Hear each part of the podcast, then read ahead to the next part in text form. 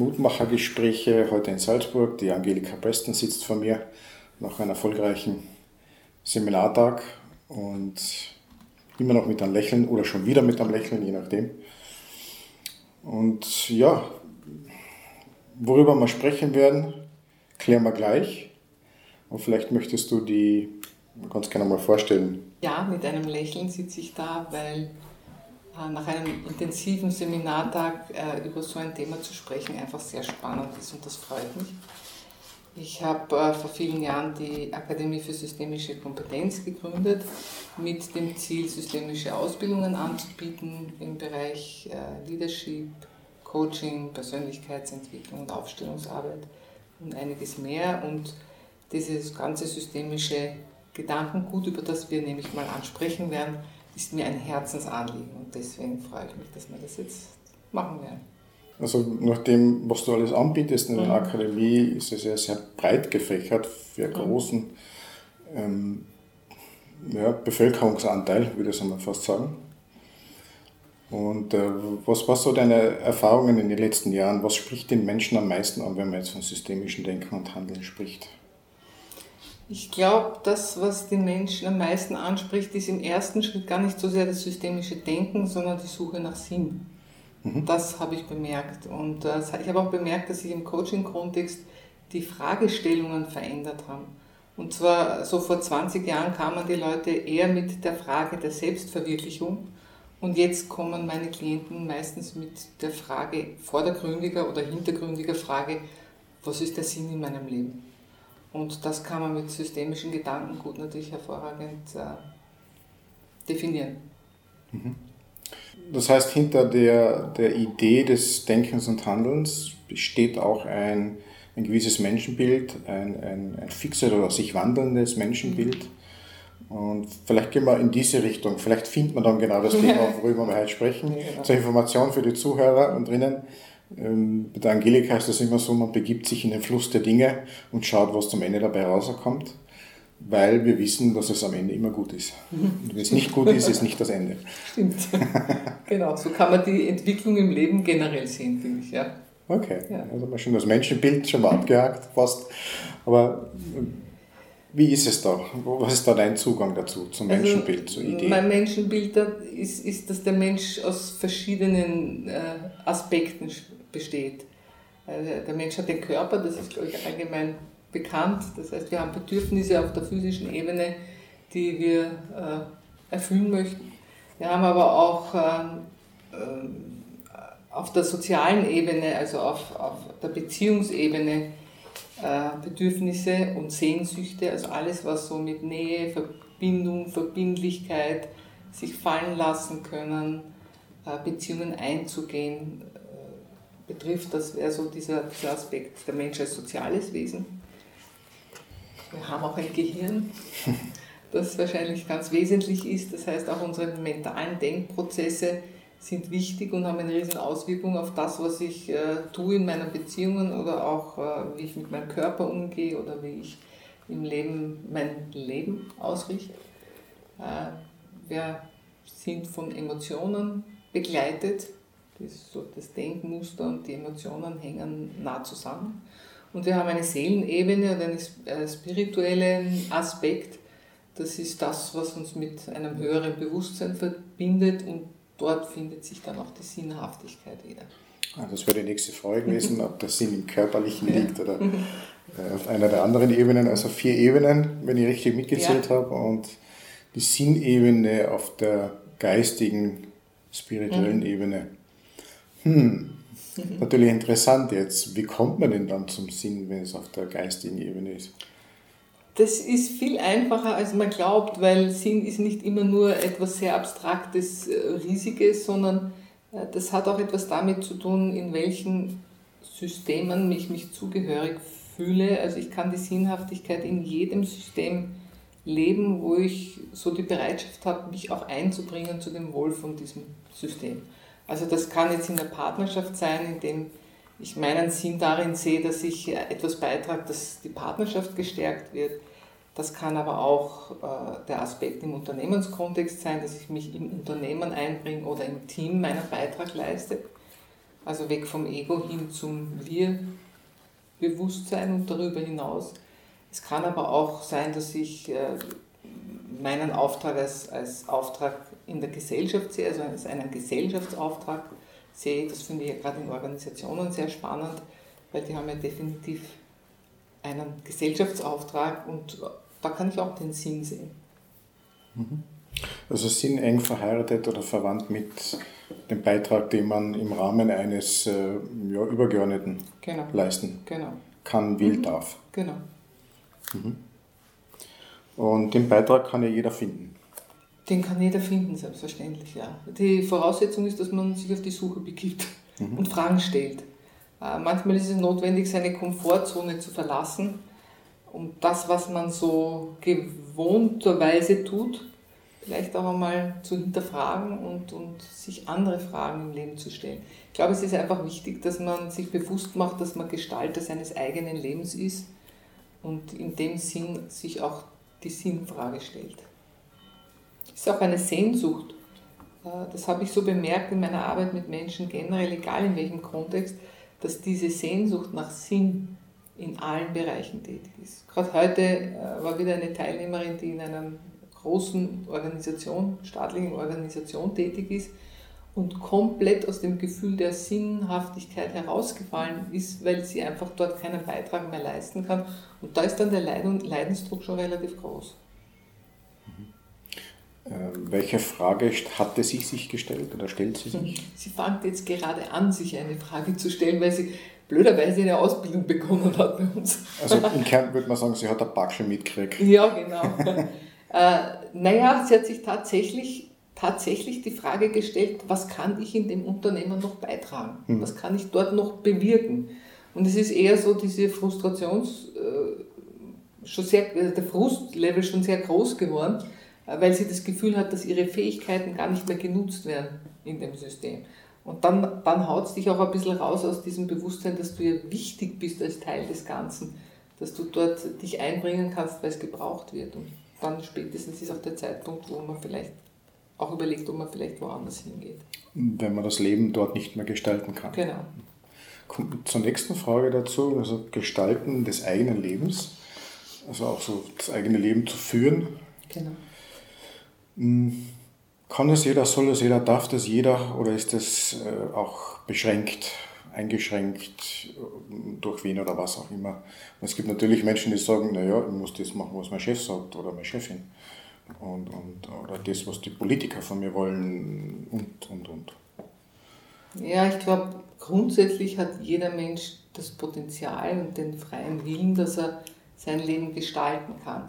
Aber ich denke mal, es wäre anmaßend zu glauben, dass auch jedes tatsächlich äh, reif genug ist oder, oder, oder bereit ist, dann tatsächlich das auf sich zu nehmen, diese, möglicherweise diese Veränderung. Ich glaube, es gibt auch viele, viele Menschen, die in Lebenssituationen äh, sind, wo das vielleicht nicht ganz so einfach ist. Vielleicht ist dann auch der, der, die Zeit noch nicht reif. Also ich kann mir schon vorstellen, dass es Situationen gibt, wo man sagt, das ist zwar toll, das hätte ich auch gern, aber für meine Familie äh, wäre das so ein Riesennachteil, wenn ich jetzt anfange, da mir bestimmte Fragen zu stellen oder aus diesem System auszubrechen. Ich glaube, das geht manchmal nicht. Also auch du hast Denken in Auswirkungen. Ja, unbedingt. Ja. Mhm. Okay. Nämlich systemische Auswirkungen. Mhm. Weil sonst, sonst besteht die Gefahr, dass, dass das zum Selbstzweck wird. Also was immer wir tun, muss dem Wohl dienen von den Systemen, wovon ich ein Teil bin. Kannst du da ein konkretes Beispiel bitte nennen? Ja, also ähm, das habe ich so aus dem Coaching-Kontext, wenn jemand kommt zum Beispiel und sagt, ja, äh, er möchte sich jetzt selbst verwirklichen. Ich habe das vorher genannt. Und er sagt, mir geht es einfach darum, dass ich so mein Potenzial entwickle und meine Freiheit lebe und, und, und meins habe und mit mir im Reinen bin und so weiter, und das aber auf Kosten geht der Partnerschaft zum Beispiel, dann muss man sich da die Sinnfrage stellen. Weil natürlich soll jeder sein Potenzial entwickeln, aber wenn das die Auswirkung hätte, dass dann zum Beispiel die Partnerschaft in eine Riesenkrise kommt und dann die Kinder mit dranhängen möglicherweise und das ganze System ins Wanken kommt, dann frage ich mich, ob der Mensch mit der Verwirklichung, die er, die er vielleicht vordergründig glaubt, äh, haben zu müssen, ob er dann wirklich glücklich wird. Das in einer Zeit, wo die Individualisierung ja extrem voranschreitet und extrem, extremer Hype ist, mhm. sozusagen.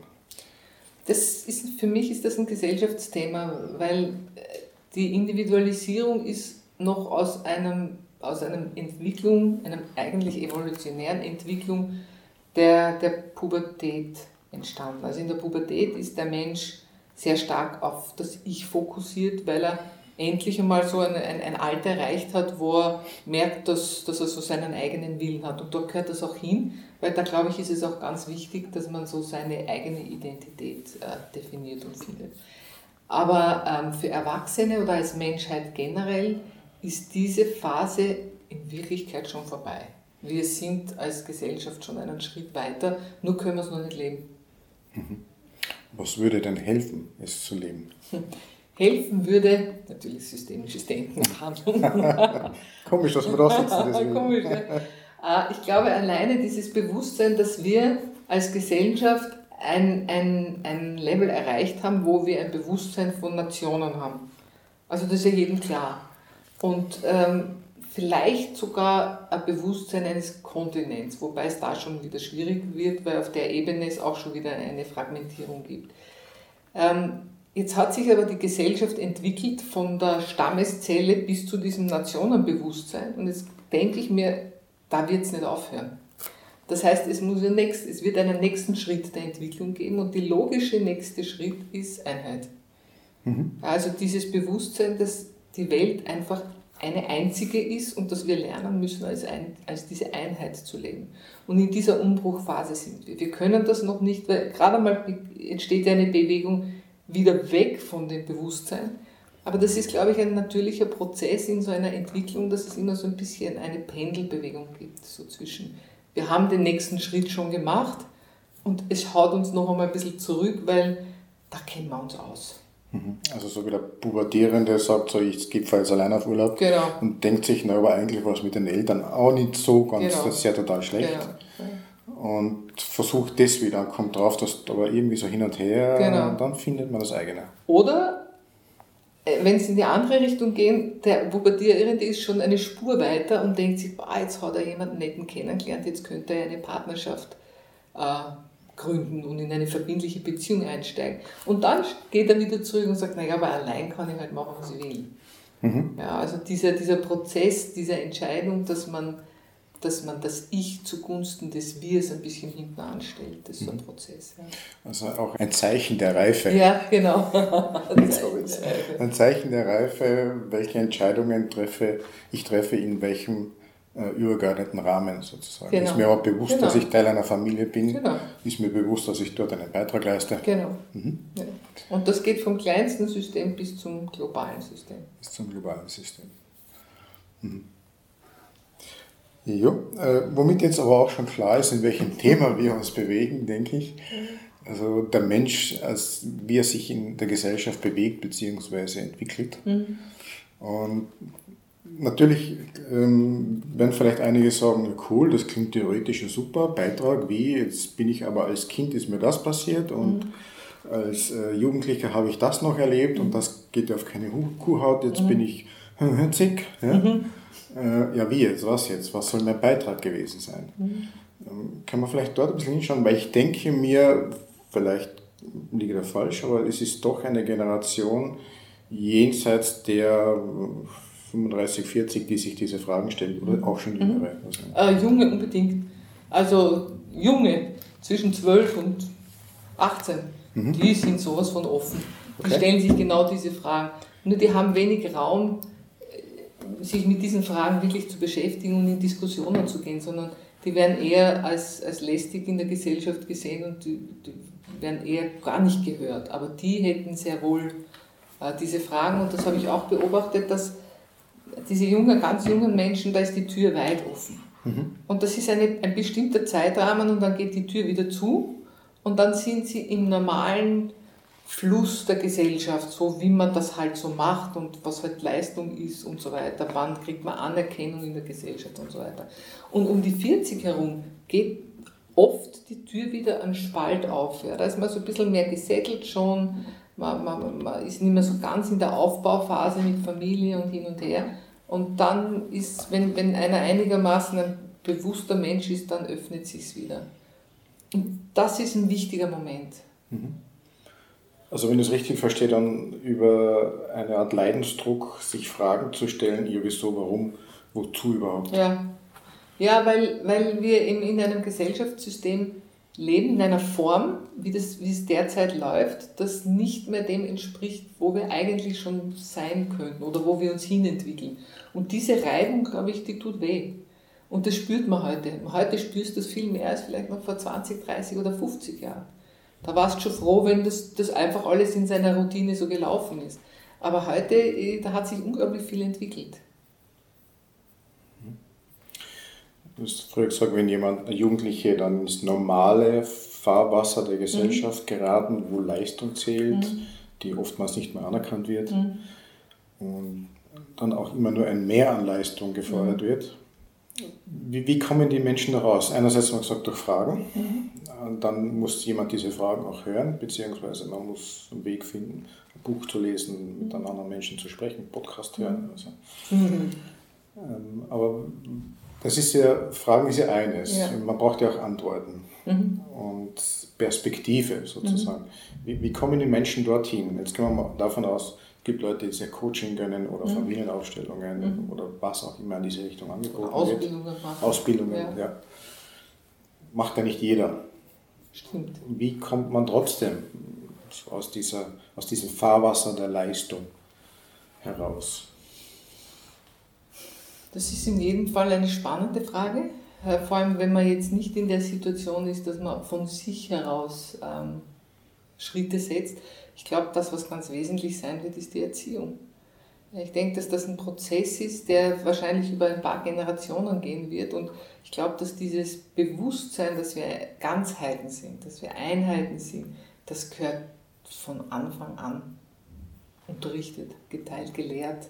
Das ist, ein, das ist ein, ein Weltbild und ein Menschenbild, das, das im Grunde genommen von der Geburt an bis zum Sterbebett einfach mitgegeben werden sollte. Sollte Teil eines gesellschaftlichen Bewusstseins sein. Das sind wir jetzt noch nicht und äh, die Frage so ganz allgemein zu beantworten, finde ich gar nicht so einfach. Wir haben uns zum Beispiel schon öfters jetzt Gedanken gemacht, ob wir nicht ähm, ein spezielles Projekt machen für, für Jugendliche, äh, die vielleicht sogar von der Wirtschaft unterstützt werden könnten oder vom Land unterstützt werden können, wo, wo die sozusagen die Möglichkeit kriegen, genau sich mit diesen Themen zu beschäftigen, wo die einen leichteren Zugang kriegen zu solchen Ausbildungen, als wenn die erst 40 Jahre alt sind. Das ist ja total schade. Also die, meine Klienten oder auch meine Auftraggeber, alle, die, mit denen ich halt in Kontakt komme, die sagen oft, na, wenn wir das schon früher gewusst hätten, dann hätten wir uns viele Jahre von Umweg erspart.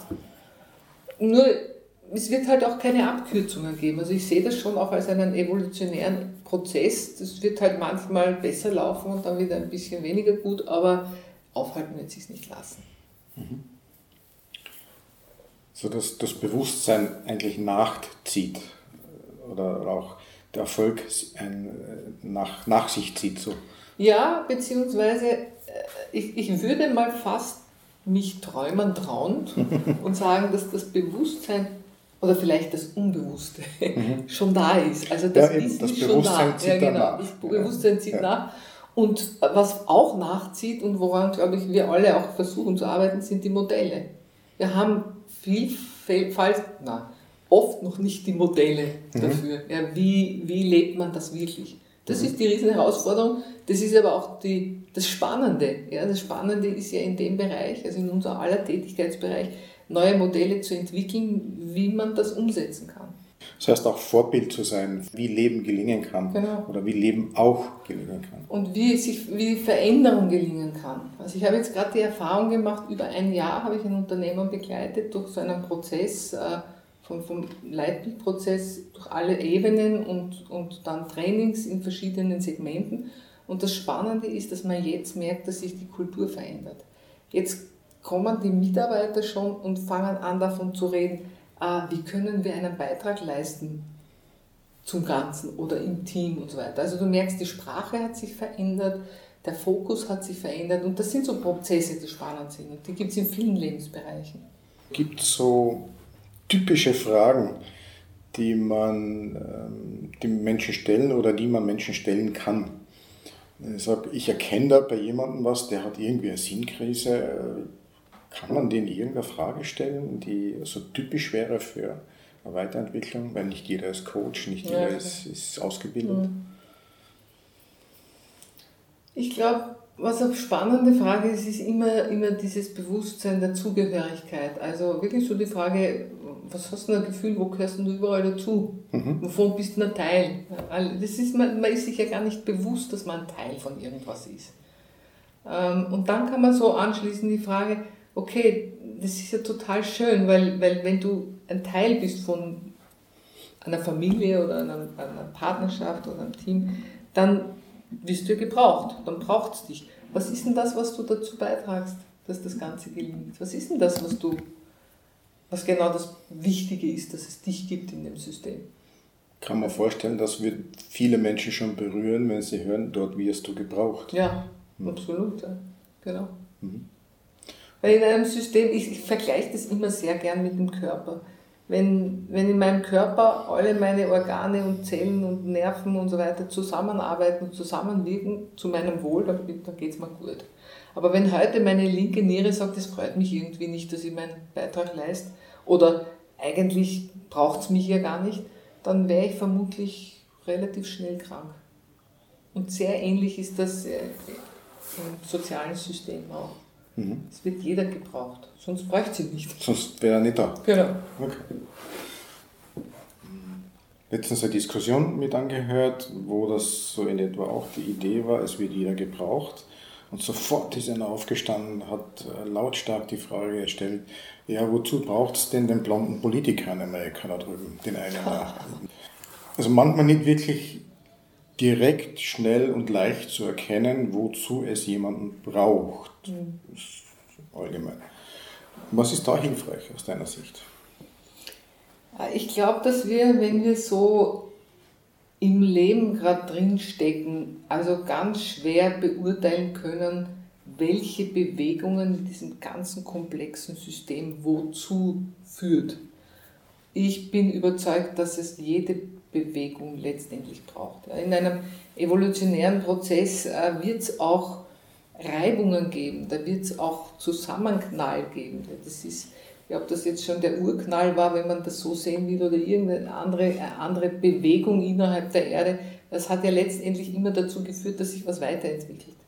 Und ob das jetzt eine besondere Person ist oder eine Umweltkatastrophe, das, das sind alles Auswirkungen von, von Gegebenheiten und die werden wieder zu was Neuem führen. Ich bin da sehr positiv. Mhm. Das heißt, leben müssen wir das Leben hier vorwärts, verstehen tun wir es dann eher rückwärts genau. betrachten. Ja, oft, oft einmal so. Mhm. Weil wir nicht die Fähigkeit haben, diese, oder ganz wenige Menschen die Fähigkeiten haben, diese wirkliche Außenperspektive einzunehmen. Mhm. Sie so rauszuzoomen, dass ich das Ganze betrachten kann. Das gelingt uns ja nicht wirklich. Mhm. Ja, also wenn wir die, diesen Konflikt haben zwischen vorwärts leben, ja. aber rückwärts gerichtet verstehen, mhm. dann ist es doch hilfreich, wenn man diverse Werkzeuge bzw. auch Prinzipielles so bei der Hand hat, mhm. worauf man sich beziehen kann, wo mhm. man den, die, die Fokus mhm. darauf bringt und Energie daraus zieht. Mhm. Eins haben wir ja, glaube ich, schon gehabt, wenn ich es richtig verstanden habe, so die Idee der Zugehörigkeit. Ja, genau. Was gibt es noch? Ja, man spricht da so von, von Systemprinzipien. Äh, das kann man sich ein bisschen so vorstellen wie so ein Naturgesetz, unter Anführungszeichen, mhm. Äh, für soziale Systeme. Naturgesetz, wenn ich jetzt da, wir sind hier im ersten Stock, wenn ich jetzt da aus dem Fenster runterhupfe, dann weiß ich, dass ich unten ankomme, weil es das Prinzip der Erdanziehung gibt, Anziehungskraft gibt. Ein bisschen ähnlich kann man sich das vorstellen mit, mit Systemprinzipien. Das eine, wie du schon gesagt hast, ist die Zugehörigkeit. Ein anderes wäre die Achtsamkeit, das Prinzip der Achtsamkeit. Das wäre so dieses Prinzip, dass man hinschaut statt wegschaut. Also du hast vorher gesagt, vorwärts schauen und dann rückwärts lernen oder so. Ähm, das entspricht dem genau. Achtsamkeit heißt nicht unter den Tisch kehren, sondern lernen aus dem, was was ist oder auch aus dem, was war. Das kann ich in beide Richtungen machen, nach vorschauend oder zurückschauend. Und ähm, das, das, glaube ich, ist ein ganz wesentliches Prinzip, was auch für Erkenntnis äh, Voraussetzung ist, für, für Weiterentwicklung, für Innovation, also alles, was in diese Richtung geht. Okay, also Schauen ist ja das eine. Ja. Sehen ist was anderes. Ja. Ich kann ja schauen, aber nichts sehen. Genau. Aber Schauen und Sehen ist immer noch nicht genügend, es genau. braucht auch die Erkenntnis genau, dazu. Also die diese, diese mentalen Rückschlüsse, genau. die man also führt. wirklich, wirklich okay. Äh, sich damit auseinanderzusetzen und dann aus, dem, aus der Erkenntnis, aus dem Gelernten Neues entstehen zu lassen. Mhm. Und das andere ist so ein Prinzip, äh, das nennt sich so ein, so ein Ordnungsprinzip, das hat ein bisschen was damit zu tun, dass in einem System auch alles seinen Platz hat. Dass jeder so seinen richtigen Platz hat. Da gibt es in unserer Gesellschaft ja alle möglichen Phänomene von Verwechslungen und Vermischungen, was Plätze betrifft. Aha, das klingt spannend. ja. Ähm, mit Platz meinst du vermutlich nicht einen Ort, sondern. Nein, ich meine den Platz der Zugehörigkeit im System. Ja. ja das ist Als Beispiel, dass ein Sohn ein Sohn ist genau. und eine Tochter eine Tochter. Genau. Und das ist etwas, was man in, sowohl im privaten Kontext als auch im Unternehmenskontext häufig äh, merkt, dass manchmal Rollen verwechselt werden. Mhm. Oder plötzlich Kinder in die Elternrollen rutschen und Verantwortungen übernehmen, die sie nicht tragen können, weil es nicht ihre sind oder wo ein Mitarbeiter eine, eine Rolle übernimmt der Führungskraft, die nicht seine ist. Und das sind so Ordnungsprinzipien, wenn die verletzt werden, dann entsteht Unordnung. Und Unordnung führt zu einem Ungleichgewicht. Und dieses Ungleichgewicht erzeugt wieder Symptome. Also wenn man da so ein bisschen diese Prinzipien kennt, dann halte ich das schon für sehr hilfreich. Mhm. Das heißt, zu erkennen sind die Symptome Genau. Und dahinter liegen die Prinzipien genau. bzw. auch deren Verletzung, genau. die durch genau. Symptome ja. zutage treten. Ja, genau. Okay. Und da so ein bisschen den Blick zu schulen, was ist ein Symptom und was ist dann die eigentliche Verletzung eines Prinzips. Ja. Also wenn man so Fluktuation in einem Betrieb mhm. hernimmt, wo sehr viele Leute kündigen, mhm. rein, raus, rein, raus, Unruhe, Unordnung. Genau. Das wäre so ein Symptom. Das wäre ein Symptom und da würde man dann schauen, wo ist denn die Verletzung mhm. passiert, mhm. ja, zum Beispiel durch Mobbing oder ja, jede Form von ungerechtfertigter Kündigung oder äh, Übergehen von etwas. Also da gibt es viele, viele Möglichkeiten, mhm. die die eigentliche Ordnung verletzen, aber das Symptom ist dann, dass neue Leute, die ins System kommen, ihren Platz nicht mehr finden. Und das ist sehr kostenaufwendig für Unternehmen. Was auch nicht ins Handeln, ins Tun kommt. Richtig, ja. Okay. Also sagen wir die Zugehörigkeit, die Achtsamkeit und die Ordnung. Und äh, die bedingen einander oder stehen für sich alleine? Nein, nein, sie stehen in einer Wechselwirkung. Das kann man beobachten, dass fast jedes Systemprinzip eine Auswirkung auf ein anderes Prinzip hat. Mhm. Hast du da ein konkretes Beispiel aus der Praxis? Mit Sicherheit, wenn ich ein bisschen nachdenke. äh, zum Beispiel ähm, was ich erlebt habe, ist auch in einem Unternehmen, dass zum Beispiel, ja, das ist vielleicht ein spannendes, spannendes Thema, äh, dass jemandem die Zugehörigkeit genommen wurde in einem Unternehmen und das waren aber blöderweise Gründer. Da gab es zwei Gründer und die, äh, ein, ein Gründer wurde sozusagen äh, unfreiwillig entfernt das ist dann alles, was ihn betrifft, ist dann äh, vernichtet worden sozusagen. Man hat, also die späteren Mitarbeiter haben gar nicht einmal mehr gewusst, dass es den gegeben hat.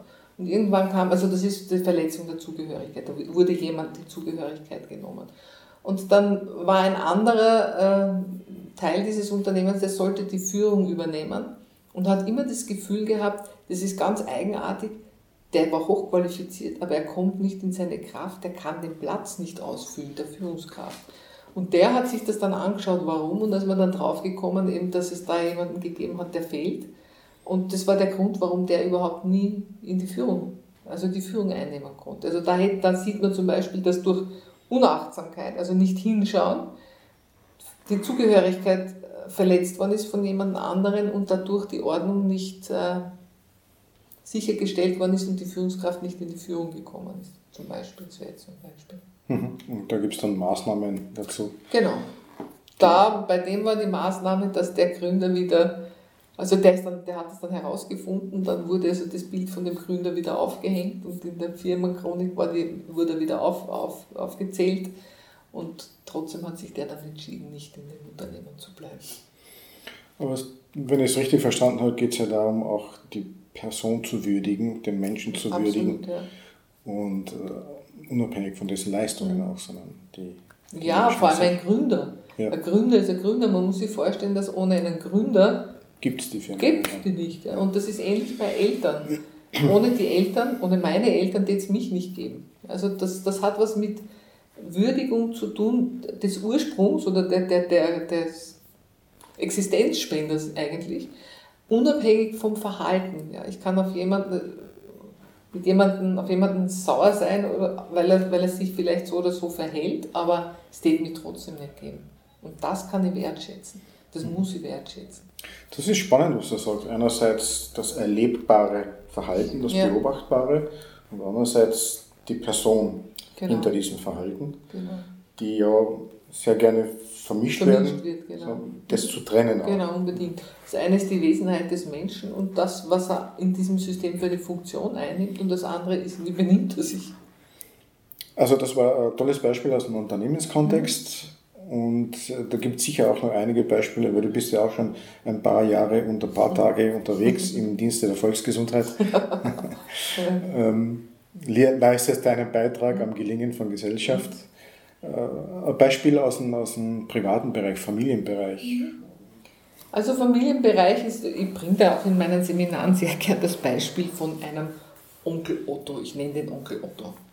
Und der Onkel Otto ist, der passt überhaupt nicht ins Familienbild hinein. Deswegen entscheidet die Familie, man lädt ihn besser gar nicht ein zu Familienfesten und so weiter, damit die Kinder und so nicht wirklich das mitkriegen, wie schräg der Onkel Otto ist. Und das geht alles ganz gut, der Familie geht es gut und irgendwann kriegen halt die, die Kinder dieser, dieser Familie äh, selber Kinder. Und dann kommt da der kleine Maxi, so ein Enkelsohn, total ein süßer Enkelsohn. Und die ganze Familie ist begeistert, weil der Maxi ist doch gar so, so nett. Und äh, dann wächst er so heran und in der Pubertät äh, passiert dann was ganz Sonderbares, nämlich der wird ähnlich dem Onkel Otto. Ja, da kann man sich ja die Frage stellen, und die stellt sich diese Familie auch, warum wird der wie der Onkel Otto, wenn der den doch nie gesehen hat? Ja, den hat man ja äh, tunlichst nicht zusammengebracht. Das ist genauso ein Prinzip, da hat man jemandem die Zugehörigkeit genommen. Aber im Familiengewissen weiß man das, der ist ja Existenz und da ist etwas passiert, was nicht in Ordnung war. Also gibt es einen Generation später jemanden, der erinnert, hey, pass mal auf, da fehlt jemand im System und der erinnert, indem er ihm ähnlich wird. Das wäre zum Beispiel so ein. Aber da gibt es ganz, ganz, ganz viele Beispiele. Wo man sieht, wie diese Prinzipien zusammenhängen. Das heißt aber, diese Prinzipien würden nicht auf der Gedankenebene funktionieren, weil das ist ja das, was Onkel Otto wurde ja weggedacht. Genau, genau, genau. Gesperrt, gedanklich genau. weggesperrt sozusagen. Genau. Aber der, der das Kind, der Maxi, den Otto nicht kennt, genau. kann das nicht auf der Gedanken. Genau, das auf der, ich nenne es immer, das ist auf der Systemebene, das ist auf ja. einer unbewussten Ebene. Ja. Man kann sich vorstellen, dass so ein System äh, so ein bisschen wie ein Netz ist, ja, mhm. über Generationen. Und ein Netz, so ein Fischernetz zum Beispiel, hat dann Stabilität, wenn jeder Knoten am richtigen Platz ist. Dann kannst du tonnenweise Fisch fangen. Aber wenn jetzt ein Knoten rausgeschnitten wird, dann verliert das ganze Netz an Stabilität und es wird reißen. Ein Familiensystem wird nie akzeptieren, dass es zerfällt, ja, weil die Existenz ist ja ganz, ganz, ganz wesentlich. Also übernimmt einer im System die Aufgabe, diesen Platz zu füllen, indem er unbewusst dem ähnlich wird, ja, um so wieder eine gewisse Stabilität aufrechtzuerhalten. Das finde ich total spannend, weil es ist auch eine Form von Gerechtigkeit. Mhm. Gerechtigkeit, gehört das in einer dieser drei Prinzipien hinein? Zugehörigkeit, ja, ja. Achtsamkeit, Ordnung? Äh, ist, ist im Prinzip Ordnung. Mhm. So Gerechtigkeit, auch Ausgleich zwischen genau. Geben und Nehmen ja, und genau.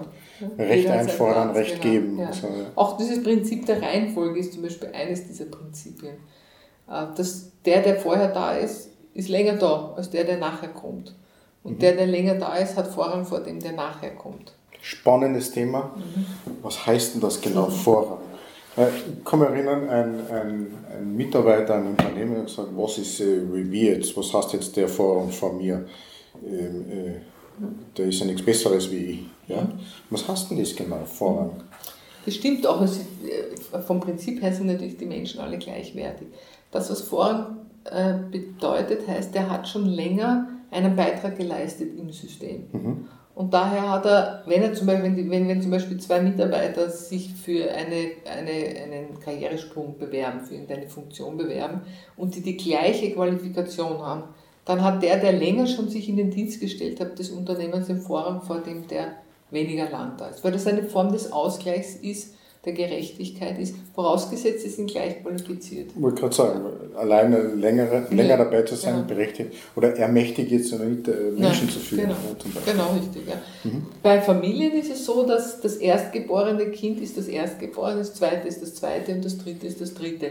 Das hat jetzt nichts mit Liebe zu tun dass der, oder mit Wert, dass der mehr wert ist als der andere. Sondern reine Reihenfolge. Reine Reihenfolge. Der ja. ist schon zehn Jahre auf der Welt und der musste vor etlichen Jahren anderen Platz machen. Ja, das ist ja eine Leistung, die man bringt, auch in einem Familiensystem. Und da passieren oft äh, Fehler, das ist vielleicht auch mal interessant zu hören, wenn, so, wenn eine Familie ein zweites Kind bekommt. Und jetzt muss man sich vorstellen, dass das Erstgeborene hat immer die volle Aufmerksamkeit bekommen von der ganzen Familie. Und jetzt plötzlich kommt ein zweites Kind. Und jetzt kommt die Familie und was passiert üblicherweise? Na, da ist doch dieses süße Baby. Und alle rennen plötzlich an dem Erstgeborenen vorbei hin zum Baby und dudeldi, dudeldi. Äh, wie fühlt sich dann der Erstgeborene? Der versteht das ja nicht. Der sieht nur, alles rennen an mir vorbei, ich werde nicht mehr gesehen. Äh, das andere hat die volle Aufmerksamkeit und er muss sozusagen Platz machen. Das ist verdammt schwer. Das heißt, da wäre zum Beispiel so eine ganz einfache Möglichkeit, den Besuch zu bitten, wenn sie kommen, zuerst zum Erstgeborenen zu gehen, den begrüßen und vielleicht auch noch zu bitten, dass er ihm das Geschwisterl zeigt. Thema ist erledigt. Weil man an jungen Menschen nicht erklären kann, ähm, die Reihenfolge genau. intellektuell nicht erklären ja, genau, kann. Genau und auch nicht sagen kann, nein, du hast trotzdem einen Beitrag geleistet. Ja, und du wirst trotzdem gesehen, der, der erfährt das ja ganz anders. Emotional. Das heißt auch, übers Handeln die Prinzipien auszuleben. Genau. Mhm. Mhm. Spannend. Wie ist das bei Patchwork-Familien? Mhm. Noch spannender. Patchwork-Familien sind eine Herausforderung an sich, weil die dann gut funktionieren, wenn sehr, sehr, sehr klar ist, wer zu welchem System gehört und wie, welche Spielregeln in welchem System gelebt werden. Und wenn sich dann möglichst alle dran halten, an diese Spielregeln, dann kann das super gut funktionieren. Dort, wo was verwechselt wird, wenn zum Beispiel, nehmen wir mal an, ähm, ein, ein, Paar heiratet, kriegt ein Kind, beide Paare waren schon vielleicht mal verheiratet, haben auch schon Kinder und jetzt äh, leben alle drei Kinder mit diesem, in, dies, in, dieser, in, diesem, in diesem System von diesem einen Paar. Dann sind da drei Kinder, die aus unterschiedlichen Systemen kommen. Das eine Kind ist das Kind von den beiden Eltern. Das gehört zu dem System. Das Kind von der Partnerin aber gehört zu dem Elternsystem vom ersten Mann. Und das Kind von dem anderen gehört aus dem Elternsystem von dem, also Familiensystem von der ersten, mit der ersten Frau. Das verwechselt man oft und man versucht dann mit bester Absicht heile Familie spielen. Also wir sind jetzt halt eine Familie, die halt bunt gemischt ist. Das stimmt aber nicht.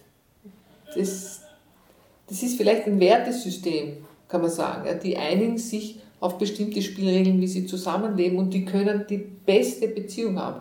Die können vielleicht besser zusammenleben als jede klassische Familie. Aber es muss ganz klar sein, wer gehört denn da zu wem? Wer hat denn da wo seinen Platz und wer übernimmt welche Rolle?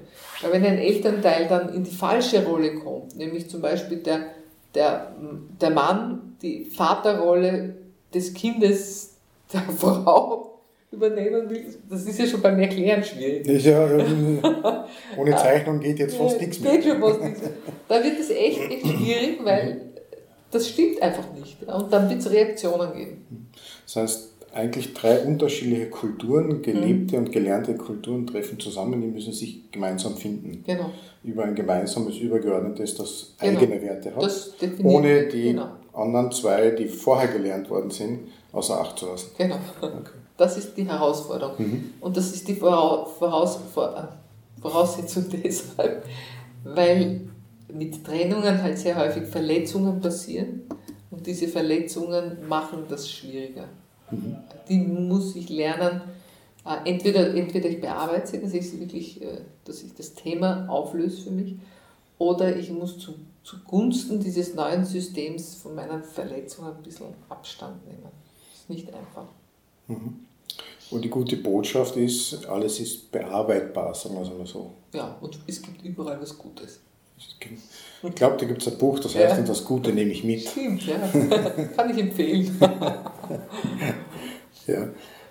Ähm, okay, also Verletzungen passieren. Äh, Verletzungen passieren auch wieder besseren Wissens oder mhm. Ja. immer das Beste im Sinn gehabt. Genau. Trotzdem ja.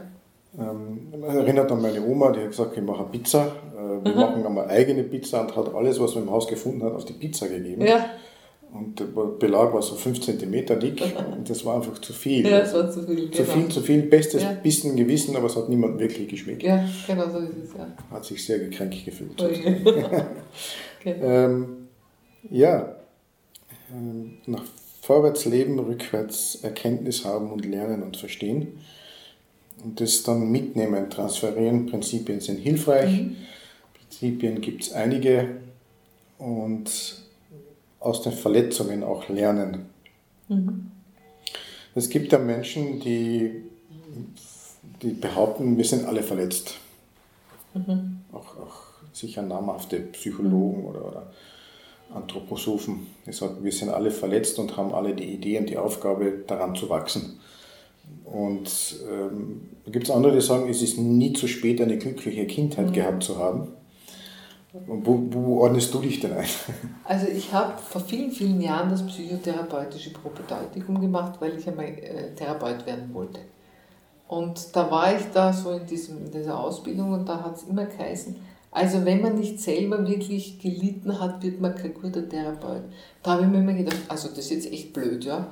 Das heißt, ich werde nie ein guter Therapeut werden, weil ich habe mich nie als leidend empfunden. Ich glaube, das ist das ist, das ist eine schwierige Frage, ja, weil ich glaube, das hängt einfach davon ab, wie jemand was empfindet. Der eine wird vielleicht eine Situation schon als sehr leidvoll empfinden, der andere nicht. Ähm, also ich möchte das gerne davon unabhängig machen. Ich glaube einfach, jeder Mensch kann, sich, entwickeln, kann sich entwickeln, ob er jetzt gelitten hat und verletzt worden ist oder nicht. Das ist ja vorbei. Mir interessiert immer, wo will ich denn hin? Und ob ich jetzt ein Backel mit mir trage oder kein Backel mit mir trage, ein großes oder kleines, ist ja im Grunde nicht so vordergründig wesentlich, sondern wie will ich mein Leben ausrichten, wie will ich mein Leben gestalten und dann gehe ich halt die Schritte, die ich zu gehen habe. Und ob das jetzt ein bisschen ein, ein steilerer Berg ist oder vielleicht einmal eine flache Ebene, ist ja im Grunde genommen einfach individuell verschieden. Ist nicht besser oder nicht schlechter. Ausschlaggebend dafür wird sein, welche Fragen ich mir selbst stelle.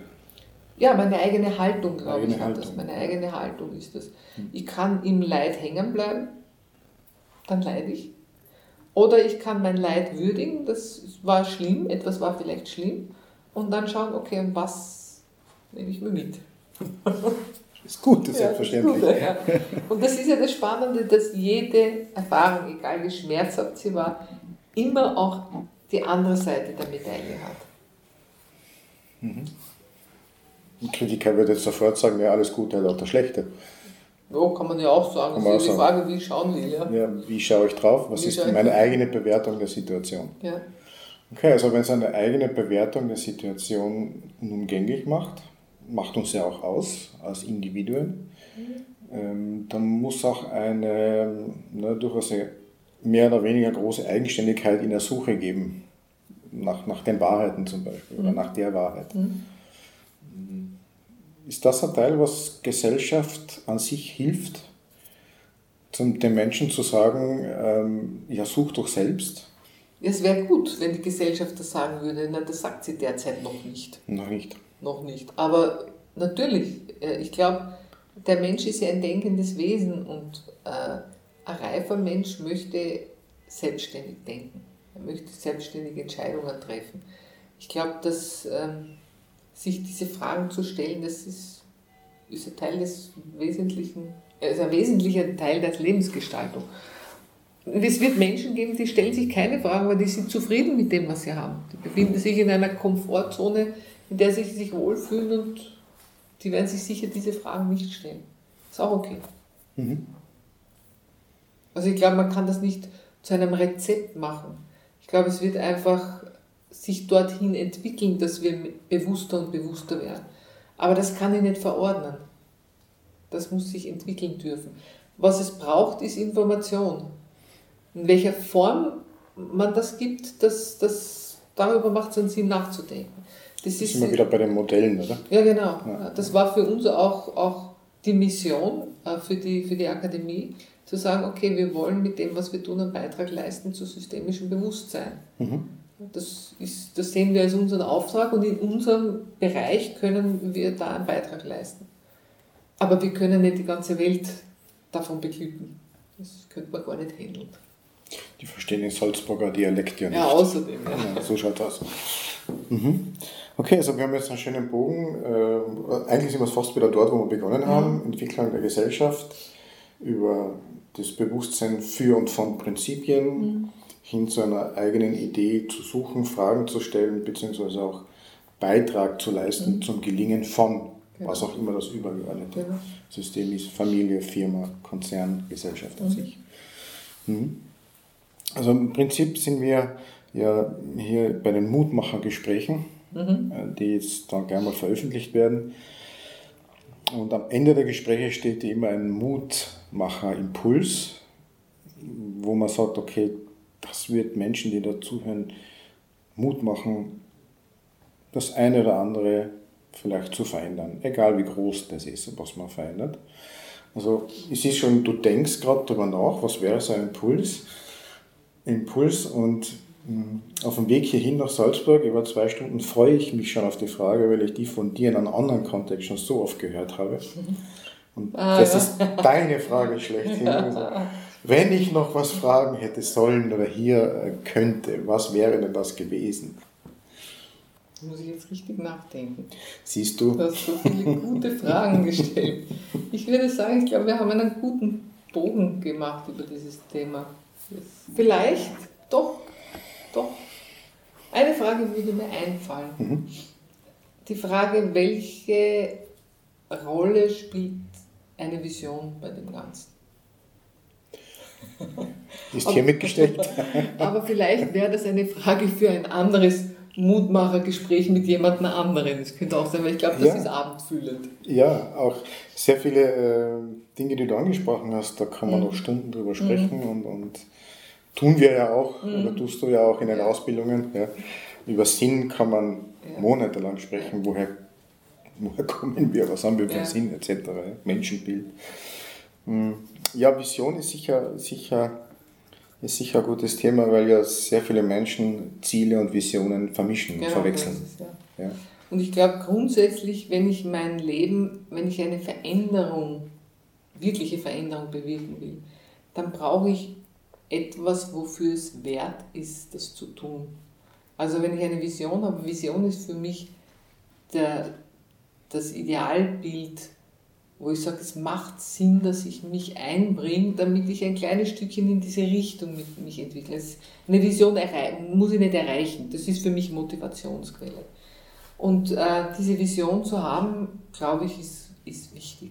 Vielleicht wäre das ein Thema, wo man sagt, das darüber mal nachzudenken, wie soll denn die Zukunft in nur 2000 Jahren ausschauen zum Beispiel.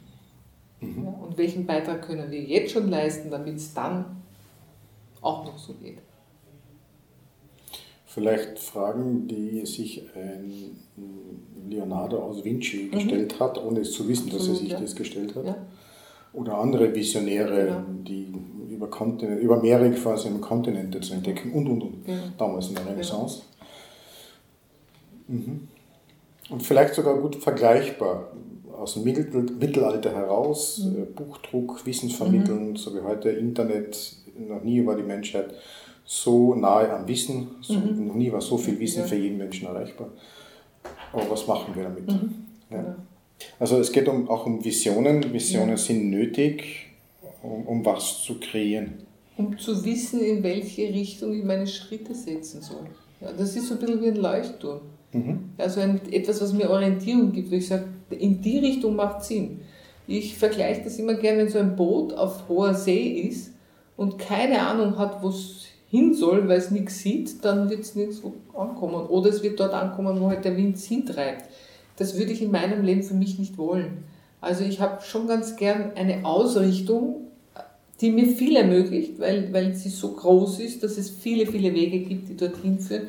Aber ich merke, was immer ich tue, geht in die Richtung. Das heißt, ich brauche nicht irgendwo in die Irre gehen, wo ich dann vielleicht am Ende meines Lebens denke, man, das ist aber jetzt echt doof gelaufen. Das würde ich ganz gern vermeiden. Also auch so die innere Führungskompetenz ja. für sich selbst finden und sagen, dahin führe ich genau, mein Leben, in genau, dieses große, ja. schöne, bunte ja, Bild. Genau. Mhm. Und alles, was ich tue, führt dorthin. Genau. Nicht direkt, vielleicht nur als Hebelwirkung. Das ist ganz egal, wie groß Wann auch immer es wird so sein. Genau. Okay. Mhm. Das gibt Energie, Kraft und Mut. Ausrichtung und Mut, ja. Macher. Ist bei dir schon eine Idee da, welchen Impuls du geben könntest? Ja, mein Impuls, wir haben es ein paar Mal schon angesprochen, ist, ich bin ganz, ganz, ganz überzeugt, dass alles eine positive Seite hat. Mhm. Und ich denke mal, den Blick vom Negativen weg hin zum Positiven zu lenken, das macht, gibt unglaublich viel Kraft. Und das gibt es überall. Unabhängig auf welcher Ebene eines Unternehmens ich bin, wer ich in der Familie bin, im Freundeskreis, Verein, was auch immer, mhm. habe immer die Möglichkeit, das Positive zu sehen. Genau.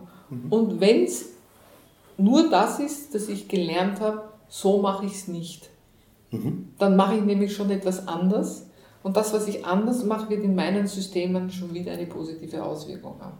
Und das kann man immer mitnehmen, egal wie schlimm eine Situation war. Ich habe von dir vor Jahren das Bild gesehen der ausgestreckten Hand. Aha. Und in dieser Hand liege ich geborgen. Ah, ich habe ein, ja, ja, ja. Das war ist eins, das hat meine Mutter mir immer mitgegeben. Die hat gesagt, ich kann nicht, du kann, ich kann nicht tiefer fallen als in Gottes Hand. Mhm. Und das hat mich auch geprägt. Immer so diese Vorstellung. Genau. Ja. Schade, dass man das Gesicht jetzt nicht sieht.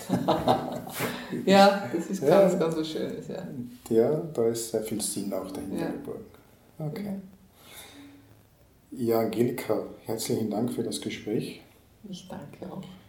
Ähm, als, als Trainerin, als Akademieleiterin, als Buchautorin, als Mutter, als wer auch immer du in welchem System auch immer mhm. tätig bist, viel Erfolg, herzlichen Dank. Dankeschön.